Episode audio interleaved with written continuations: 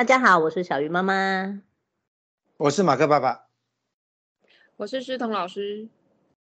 诶，我们今天要来聊诗彤老师在我们一开学的时候呢，他带了一群小孩去攀树。我们有贴海报在悠游，很多家长看到我们的那个海报就会很好奇，就是说，哇，攀树诶，攀树是什么样的一个活动啊？他要做什么啊？那其实因为这次我也没有参与，那我就想要请诗彤老师来跟我们聊一下什么是攀树。攀树其实是现代的一个比较专业的活动的术语啦。就是它有绳索跟一些器械去爬一棵树，因为如果你要直接爬一棵树的话，树形状很多，有些分叉你会爬不过去，所以如果用那个器械的话，你可以爬得很高。那一开始本来是做一些调查或者是修剪树木的人在用，那现在就变成一种户外活动，因为它就带了很多器材嘛，就是有些人觉得它看起来很帅。那我办的那个攀树活动不是全部都是用那个绳索跟器材在爬。因为整个课程里面依赖绳索的那个时间啊，就是攀树的时间，大概就是三个小时。那其他的时间其实是引导小朋友直接直接徒手去爬树。我们在自然谷信托基地这个地方，它有一个很大的木造的露台，露台的中间就是一棵很大的芒果树，所以其实那个主角很明显就是那棵芒果树。那我们会给小朋友一些任务，比如说。假设我们现在有大洪水，如果站在露台上面，你可能会被水冲走，所以给他们任务啊，就是互相帮忙，用最快的方法可以赶快爬上树。只要抱到树上，很低或者是很高都没有关系，只要是在树上，脚离开你就安全了。就给这样子很简单的任务，很像以前玩的红绿灯，然后小孩就会开始黏在树上。有有有哎，最近那个我们家小孩也会玩这样游戏，就例如说他们就在脚都在地板上，然后他们就会突然说地板是岩浆。然后大家就要找高一点的地方 跳上去，然后在床上的时候就会突然有人喊“床是岩浆”，然后大家就要跳离那个床。所以你讲的那个游戏，应该小孩子都超有参与的，超想要参与的。对呀、而且我还要把它弄难，比如说洪水来了，只有两秒，你们要用最快速度上去，然后就会看到那个大的啊，然后把小的那个直接抱上去，然后自己再去爬。哎，其实动作很聪明哎。这样就速度很快啊！他们说对啊，又没有说你们一定要自己爬自己的。小的那个就是手短脚短，他怎么爬都比较慢啊。他会卡在树洞里面，他太小了。但是所有的人都在那一棵树上面吗？对，那棵树真的好大。两秒要全部人在树上，你好狠啊！没有，他们都会超过，大概就是十六秒、三十秒这样，没有超过一分钟的，其实蛮快。但是大家就听到指令以后，立刻想办法离开地面。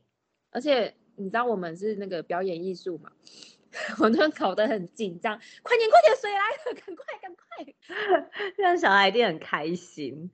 嗯，对啊，很快就熟了。就是这一次的那周末，然后我就带亮亮去清大，清大校园就有很多矮矮的树，尤其是那个清大梅园那里，那边有一整排的树都好小，然后很矮。它的树根到它的分叉，大概就到我们的脚膝盖那里，所以我就觉得好适合小孩爬。可是我我觉得他好像不知道怎么跟那个树建立关系。他看到那棵树，他没有想要爬它的那个冲动，你知道吗？因为我小时候也是会喜欢爬树，我觉得就是爬高高这件事情很有吸引力，所以我本来以为小孩子看到树，他就会想要爬高高。就是这一次我们到了清大，我就发现，哎。亮亮没有哎、亮亮三岁，他不是应该有一些，就是看到了也会想要爬高高的这件事情嘛。然后我就想要试看看，就我们就在那个梅园那里玩了一阵子，他完全都没有想要去爬树，然后我们就开始 push 他说：“你去试试看嘛，脚爬上去啊，什么什么的。”然后他就都不为所动，然后我跟姐姐就把他。抱起来，然后放在高一点的树上，就是抱在抱在直接到目的地就对了，就直接在我的肩膀的高度，那 他就变成冰冻人，他不敢动。所以我觉得，哎，现在的孩子可能他的生活中比较少树，那我们小时候身边很多树啊，校园里面也有很多很大的树，然后你就会看到同学都在那里爬，所以爬树好像是一件很自然的事情。可是现在的小孩看到那个树，觉得很陌生。甚至他不敢去摸那棵树，你们会吗？你们看到的小孩会不敢摸树吗？我觉得可能有差。我们以前在学校只能爬树，没有别的东西玩啊，就是学校游乐设施什么的。可是我们家孩子会爬树，是因为我跟他爸也都在爬，大人以身 作则爬上去，所以他们就觉得，哎，姑姑也在上面，爸爸也在上面，然后我也要上去，我也要，我也要。而且有时候我们会自己玩，就是我跟我弟我两个自己玩，所以就忘记他们两个，他们就会觉得我也要跟上去，所以就很努力。所以他们应该是这样开始的吧？我觉得那个好玩这件事情一定要问马克，感觉他就可以在树上避出很多，你知道？哎、欸，你这样，你这样，你这样问，我也想到了哈。如果没有目的，好像也不会一定要爬树。因为我们以前在山下田里面也可以玩呐、啊，然后田里面你知道那个像这种秋天、冬天收收割完有有很多稻草可以到处躲，你知道吗？所以树不一定要爬。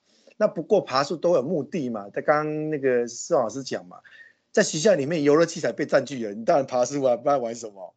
那另外一部分是有东西卡在树上，你非爬不可，比如说球啊、羽毛球啊。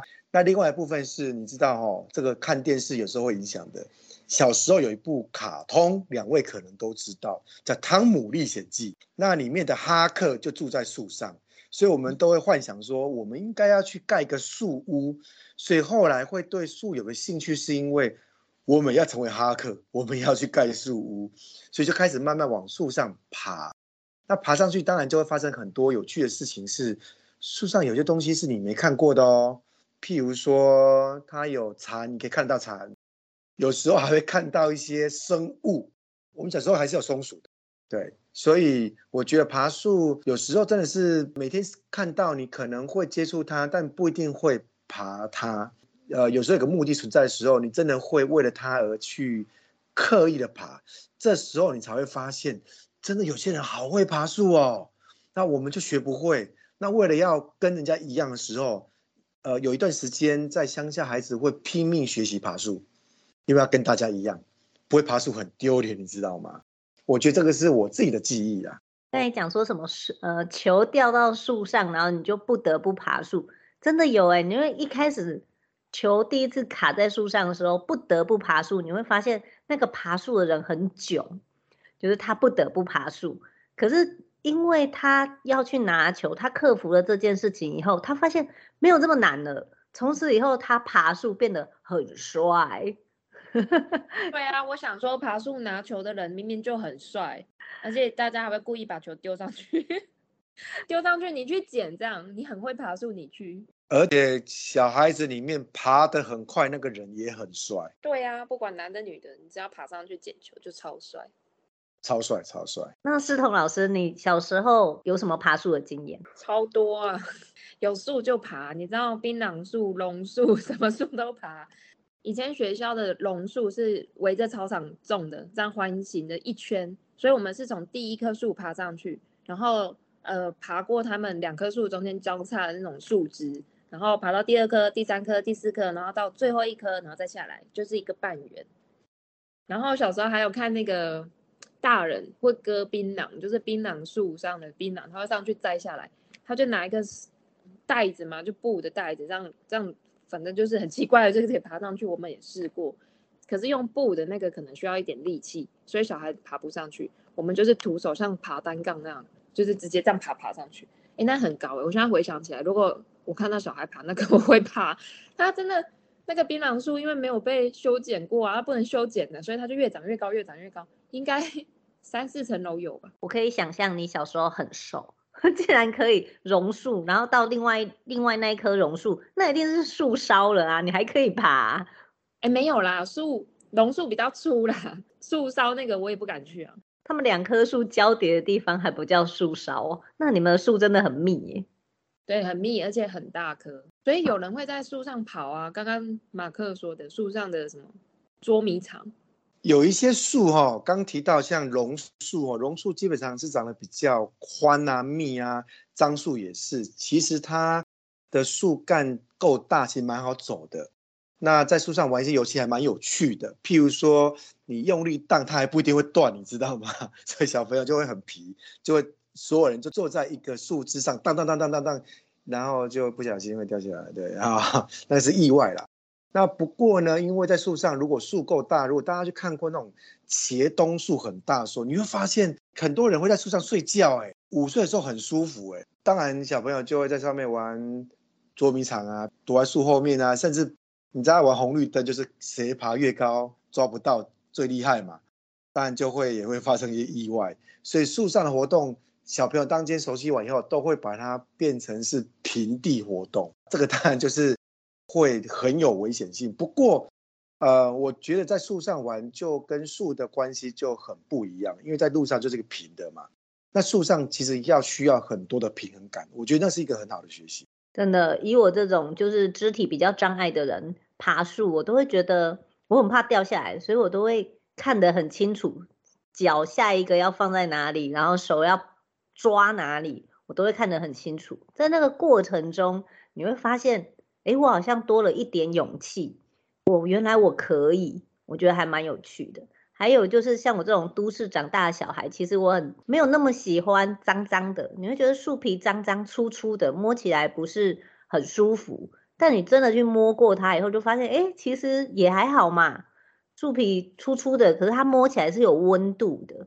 所以去尝试过以后，就觉得蛮好玩的。那你这次你带的小孩，他们有没有那种？比较怕树的，或者是比较不敢做这件事情的，他学习经过比较久。我觉得他不是怕树，哎，我觉得他是对自己没信心。他也比较大了，然后他也有一些面子问题，平常不是那种很受欢迎的人，然后又稍微比较胖一点，所以他就花了很多力气才去碰那棵树跟爬上去。他摸树他会，他在树旁边也是绕圈圈，一直在观察他，然后看其他人爬，他要爬上去是要鼓励的。然后跟他同班的同学，就是他的朋友，已经爬上去爬很高了，然后去帮忙其他小朋友这样拉上去啊，或是推上去。所以我们是用鼓励，小不点也是一直在鼓励姐姐爬上去啊什么的，所以是花很多力气哄他，他才上去。我觉得那个是越大的孩子越会发生的事情，就是离尝试动手这件事情越远。他不是怕树，我觉得他不是怕树，他也不怕脏。他都穿全白的，怎么会怕脏？每天都全白，嗯，他不怕脏。但他试过一次以后，他还会再试第二次吗？会啊，后面就没有障碍了，他就可以爬很高啊，或者是，所以他也发现爬树的乐趣，成就感一定有，因为他帮忙把小的抱上树，然后拉比较中年级的孩子把他拉上去，然后他自己也上去，我觉得他成就感一定。哎，你讲到一个很有趣的东西，就是，嗯、呃，我刚才比较想到攀树，就是。我自己跟那个树的关系，可是你刚才讲这个团队的活动，因为这一棵树，因为有攀树的活动，因为你建立了这些破冰游戏，所以我不但跟这棵树有关系，我跟其他人变得有关系。我还会在这个活动中去帮助别人。我有想到这件事情，如果没有这个活动，我跟你是没有关系的，我跟那些小不点没有关系的。他发现小不点的优点啊，你好小只，好好抱这样。不然他觉得他很烦呢、欸，煮饭的时候又切菜又切不到，这样手很高，这样切不到，他一直在嫌弃那个小不点。我说，可是他他很小，真好抱哎、爬树的时候很快啊。这个时候才发现小不点的好处。攀树本来就不是一个个人的事情，因为不管是你徒手攀树，或者是用那个器械攀树，因为器械攀树要其中一个确保啊，在树下就是拉着绳子，然后盯着那个爬树的那一位。所以其实它本来就不是自己的活动，因为那个确保真的很无聊，有人确保到哭哎，他在底下帮他确保很久，他真的很无聊。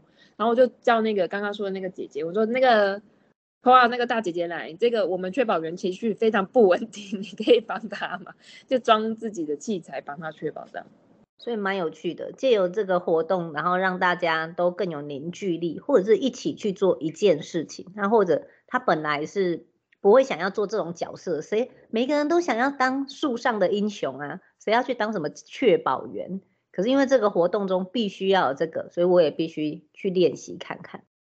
你刚才还有讲到这次的活动里面，他们还有煮饭。煮饭的话，我都是因为采买是我，我没有带他们去采买，所以买了什么食材，然后怎么煮，其实是我先想好。啊，那食材带去之后，我就。把他们都叫来，然后跟他说：“我今天要几菜几汤几饭，然后煮什么，然后呃大概做法怎么做。”然后讲完，然后东西堆好，然后就说自己认领，你要做哪个部分，反正他们一开始自己领完之后，然后做的速度、完成速度不一样，然后回来之后，他们就会看哪件事还没有人做完，然后会帮忙去做那件事。啊，不然的话就不能开饭啊，要大家做完才有办法吃啊。比如说饭没煮好，那你菜煮好也得等饭。所以他们一开始自己分工完，然后回头我发现他们是会自己自动补位，因为他们也知道我们共同做的是一桌菜，就是自己这一道做完了，我没有摆饭我也吃不到它。所以那个煮饭真的很有趣，看他们煮真好有趣。一定要问的，到底菜单是什么？快点说一下菜色。就看我家有什么菜啊，像有时候会有丝瓜，丝瓜很多的时候我就带丝瓜，然后有小黄瓜的时候就小黄瓜炒炒小鱼干或者是炒肉丝，他们自己决定。然后煎鱼或煎肉，我很注重蛋白质、蔬菜跟淀粉的比例，所以我尽量让他们很均衡。所以肉跟菜，菜可能稍微多一点，那菜就是看当季什么蔬菜，然后肉的话大部分是直接煎。直接买鱼排或肉排就给他们煎，那汤的话就简单为主。他小朋友喜欢喝玉米浓汤啊，或者是味噌汤很不错。啊，有时候会看小孩，如果他愿意的话，我会煮一些比较辣的，比如说泡菜豆腐汤啊，就是他们自己煮，都很简单，绝对都很简单。可是因为我平常吃的就很原型食物，所以他们要去料理完没有太难。你们上一次去大霸尖山的时候，不是晚上，然后就会大家拿零食出来，然后互相分享嘛。然后我女儿回来以后就说：“妈妈，我以前你都没有买那个拔辣干给我吃，拔辣干好好吃哦。”然后我听了以后就满足他的愿望，我就去买了拔辣干。买回来以后我就跟他说：“嗯，你的拔辣干享受吧。”打开来吃了以后就说。我觉得还是山上的比较好吃，嗯，可是我给他的是我妈烘的无添加，无添加他也可以吃的这么开心，那一定是就是跟大家一起吃，所以食物都变好吃。听说山上的东西真的都比较好吃，我我想啊，他们其实平常的经验也很少攀那么高，因为你们是利用绳索嘛，所以他一定是到某一个高度，所以下次也许你可以问问他，他在这么高的地方。他感知到什么？应该不会只有恐惧吧？真的只有恐惧啊，都要尖叫，好忙哦。高度应该有三公尺，然后上去之后我们就哄他，就是那个绳子是绑在树干上的，所以你其实再爬上去一点，你是脚可以踩到上面的树枝，你就整个人站上去或坐上去，那其实是一个很帅的动作诶。可是他们在上越高就越那个叫声就越明显，就动不动就呃好可怕。要下去又又不太会操作，又开始紧张，所以他们在上面真的蛮多很惊奇、很惊呼这样很奇怪的叫声。可你想想，其实我觉得攀树活动也蛮妙的。就是如果说我们今天跟假设是我爸爸、我妈妈好了，我跟他说：“哎，我帮小孩报名了一个活动哦，呃，两天一夜，然后那个活动要多少钱？”阿公阿妈一定想说什么啊？爬树也要钱？搞什么？对不对？老人家一定想说爬树，哎，不是就一棵树在那里就会爬吗？就但是在现代的教育里面，我们反而要去激发孩子，可能是以前我们觉得人类就本来有的本能的能力，但是他们现在不见了，我们要帮他们找回来。不过我觉得攀树可能跟爬树有一点不一样了哦，因为嗯，我自己看过好几次攀树。当然都用器材。那我其实也参加过这种越野行程啊，就是要去攀那种很高的塔。那我发现攀塔里面当然有三件事情会学到。第一件事情是，你得要信任那个下面的确保员，跟你得要信任你绑的绳子啊，跟设备这件事情。第三个是你可能要去挑战自己能够往上去那个勇气。我觉得可能跟我们小时候爬树，大概就顶多爬一层楼高。不太能相比啊，因为攀树可以攀很高的地方，可能视野上面不太一样。但第一次爬，我觉得应该也不是小孩子啊，换成我们去都会叽叽叫吧。小老师去应该会叽叽叫吧？还是小老师也会变成那个跟亮亮一样，变成一只无尾熊，就在空中就不会动了。空中无尾熊。你这样讲，我会想要试看看呢、因为我其实是一个不大会叫出来的人，所以也许攀树爬那么高，攀的那么高。会不会让我释放一下压力，让我可以叫出来？思彤，你会叫吗？我跟你说，大人还没有到叫的那个部分，就在哀哀叫了。你知道为什么？大人才开始从事这种本能的探索的啊。他的肢体很障碍，比如说我们不是站起来吗？蹲下站起来，用脚，然后借着地板的力气就站起来。你一样是屁股跟大腿在施力。那我们上到绳子上之后呢，一样是屁股跟大腿在施力，让自己往上顶起来。可是因为绳子是软的，地板是硬的，然后这个施力感觉不一样，那个大人就会他就站不起来，所以他还没离地，他就哀哀叫，还没离地。对呀、啊，大部分的大人都是这样。我就说，我就看着我的朋友，你还没离地，你为什么要叫？还不高哎、欸，然后他就会脚就一直去偷踩地板。其实就是那个使用的肌肉一样，可是受力的感觉，就是他身体的那个反作用力的感觉不一样。对我而言，我会想要去试看看，原因是就是我现实生活就不是会叫出来的人，所以如果说，哎，今天借由一个一个绳索、一棵树，让我可以叫出来，我觉得就是一种压力的释放啊。好，我买了，我也要去。你你不会叫出来，你在下面就叫了啦，怎么会到上去叫嘞？你去高空弹跳好了啦，啊那是真的叫你从心里叫出来。不过我觉得，我觉得我自己其实也很想去参加攀树的行程，因为攀树行程其实有很多东西要学习，譬如说。你可能要确认这棵树能不能攀啊，再是怎么去把这设备挂上去，怎么去做这件事情。其实那个是有一些技巧要学习的，甚至上去的时候其实蛮省力的。我我我看过是蛮省力的啦。但是在过程里面如何弄到好，刚提到如何把绳索绑好，如何上去，其实就是透过一些绳索跟一些一些滑轮而已，其实可以做很多事情。那但是我们都很容易觉得啊这个。这个好像没什么，其实哦，应该有很多东西是很有趣的，自己也会很想去。对，你叫爬这么高，我也会怕。不对不对，爬高我也会怕，可是我还是觉得，第一个是有经验了，我觉得我相信那个那个器材跟那棵树，所以我会去试试看。那遇到那真的很害怕，或者是我觉得过不去的地方，我就会退回来。那是一样的，爬高我还是会怕，我不是不怕高。然后有一些，比如说骑脚踏车好了。有些路段很很崎岖，我觉得那个过去我不会不会勒残，那个我就会过去。可是有时候那个路变窄或变陡，甚至变下坡那种陡，我就会觉得我可能会起飞，那个我也是会怕。虽然是慢慢的，可是我还是一边骑一边一边觉得很可怕，怕的成分还是会有，还是有点好奇，大概知道它是什么样的状况，然后去试试看，边试边探索。我觉得那个跟。跟用想的完全不一样。借由攀树或爬树，或者是这些户外的活动，到底我们要孩子学到的是什么？就是为什么要问马克？因为他是我们三个里面最哲学系的，然后又是看剧看最多的。我相信他一定可以给出我们不同的答案。好，我不是看剧看最多啊，我是看非常多。我自己在算两个月前，我去了一趟海上的航海，然后是搭行这个开亚，就是所谓的海上舟。那所谓的海上舟，就跟我们一般在池塘玩那种坐在船上不太一样，它必须把人的上下半身全部把它放在舱底，然后让你的身体跟舱底是结合在一起的。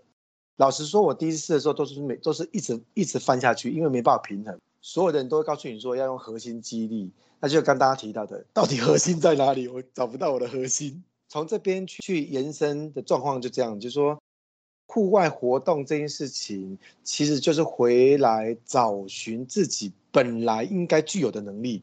譬如刚提到的核心，我们常在看武侠剧说。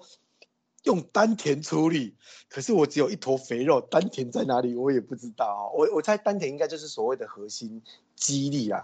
那现在有很多研究说，我们先从研究说了啊，说很多研究说是是小孩子现在包含现在的现代人，因为缺乏这种很原原始的一些行为，比如说攀树啊、爬树啊，甚至一些行为，所以你的身体的协调性跟肌肉的一些地方都用不到，所以你很容易受伤。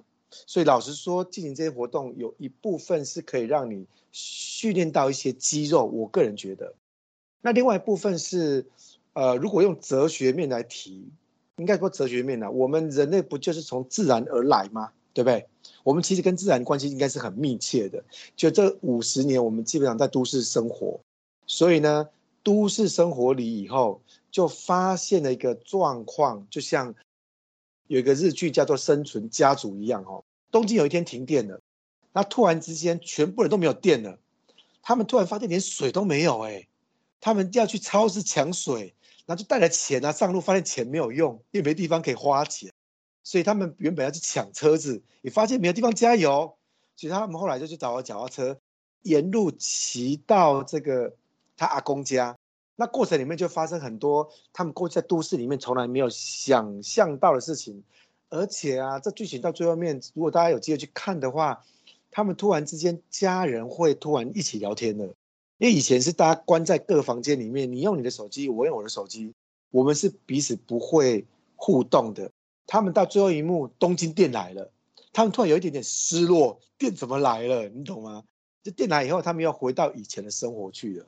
所以这个剧就会告诉我们一个事情是。人类还是在某层上面需要一些跟自然相处的一个时间跟方法。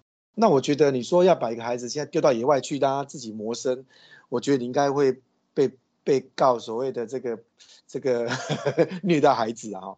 但是透过不管是攀树啊、水上活动啊，就是这些户外活动，我都会觉得让呃小孩子从安全的场域里面慢慢去接触到自然。当然，他也知道说危险跟安全之间怎么去学习，他自己要去控管，而不是说反正我一定要所有东西只安全。那这件事情就会造成我们的孩子恐怕以后也不敢冒险，因为冒险这件事情是有危险。那连攀树我们大人都不敢，那我们怎么让孩子敢去冒险？比如说你家创业啊，或你跟他说你没有关系啊，你应该做做一些你做不到的事情，他可能会回你说我不要，这太危险了，我还是不要好了。所以我觉得至少从攀树，或者是真的带孩子去爬山。刚提到了，山上煮东西特别好吃，因为他自己弄的啊。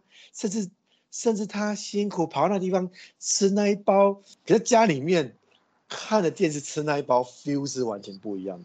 所以我觉得让孩子能够出去，如果以离城市最近，我觉得攀树是一个蛮好的行为。而且马克刚才在分享那个《生存家族》的这个电影的时候，他讲到了一段，我觉得也是蛮。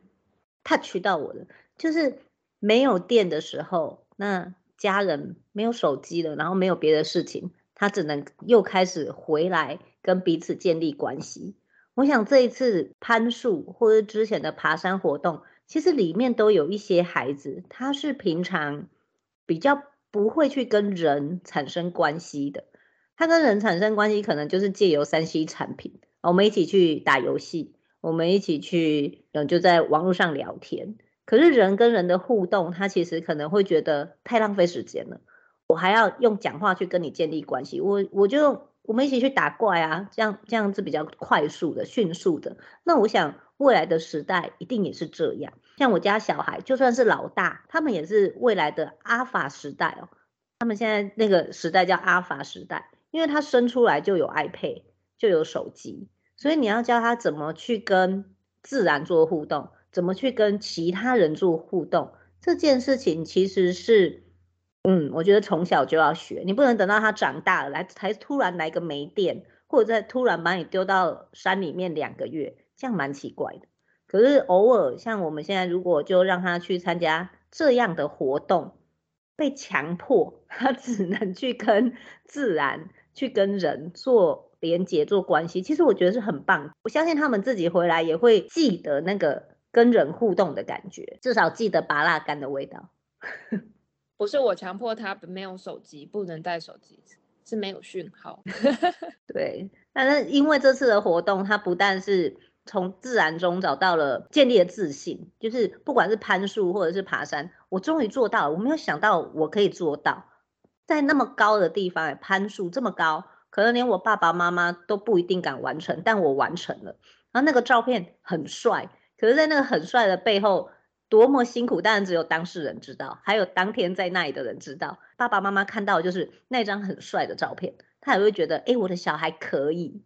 所以彼此都对自己有一个不不一样的认识，我觉得很棒。对啊，挑战跟冒险都建立在一种安全评估里面，学习变。嗯险我觉得也是很重要的，就是我们要这么还是一直在学啊，比如说溪流长什么样子，什么漩涡，或者是登山过程什么样的配置，人员配置跟行程怎么排，才会降低风险。其实我们也都一直在学，然后一直在尝试各种做法，而且每次人不一样，场地不一样，进行的过程不一样，变化都很大。之前规划，保持弹性跟勇敢去试，都是帮助我们安全去、安全回来的一个必要元素。那我们最后就请诗彤老师讲一下下一次的活动是什么？额满了耶，还要讲吗？让大家加开呀、啊，加开团。我们要去侠客罗，那侠客罗是一个秋天的时候枫红很多的地方，所以那个地方其实难免会人很多。那 但是那里的动物非常多，因为郭熊它的样区就是目前在做调查样区在那附近，所以我们要看到动物的方法其实是呃夜观，就是晚上大家睡觉的时候，我们晚上会去找。去看看树上有没有什么小动物，然后还有一个方法就是我们在协调，也许可以先去摆自动相机，那个自动相机是绑在树上，就是动物经常经过的路，这个其实是调查员很厉害的地方，他可以看到就是这里有动物的路，动物会会从这里经过，他就先把相机摆在那里，那摆在那里呢，动物经过的时候，他看到的是相机，不是人类，他就比较愿意走进你那个镜头的范围，他就会被拍到。那动物很可爱，就是经过那里的时候，它就是继续做它原本要做的事。有些山猪就对着相机，用它的背一直去拱树干，在抓痒。我看过那个影片，真的好可爱。还有一些动物蛮皮的，它会去玩相机。他发现树上有一个特别的东西，他会去舔它，去去掰它。我拍过猴子的舌头，它就是去舔相机，就是。很有趣，就是看到那个动物，这原本他想要做的事情，你就会被相机拍下来。这些东西是人在那里，我们看不到的，所以自动相机也很有趣。我正在跟人气研究员协调，可不可以去看那个东西？太棒了！好，接下来就算是这次已经额满了，但之后还是有很多户外的活动，大家要跟上哦。那今天就跟大家聊到这边啦，拜拜，拜拜。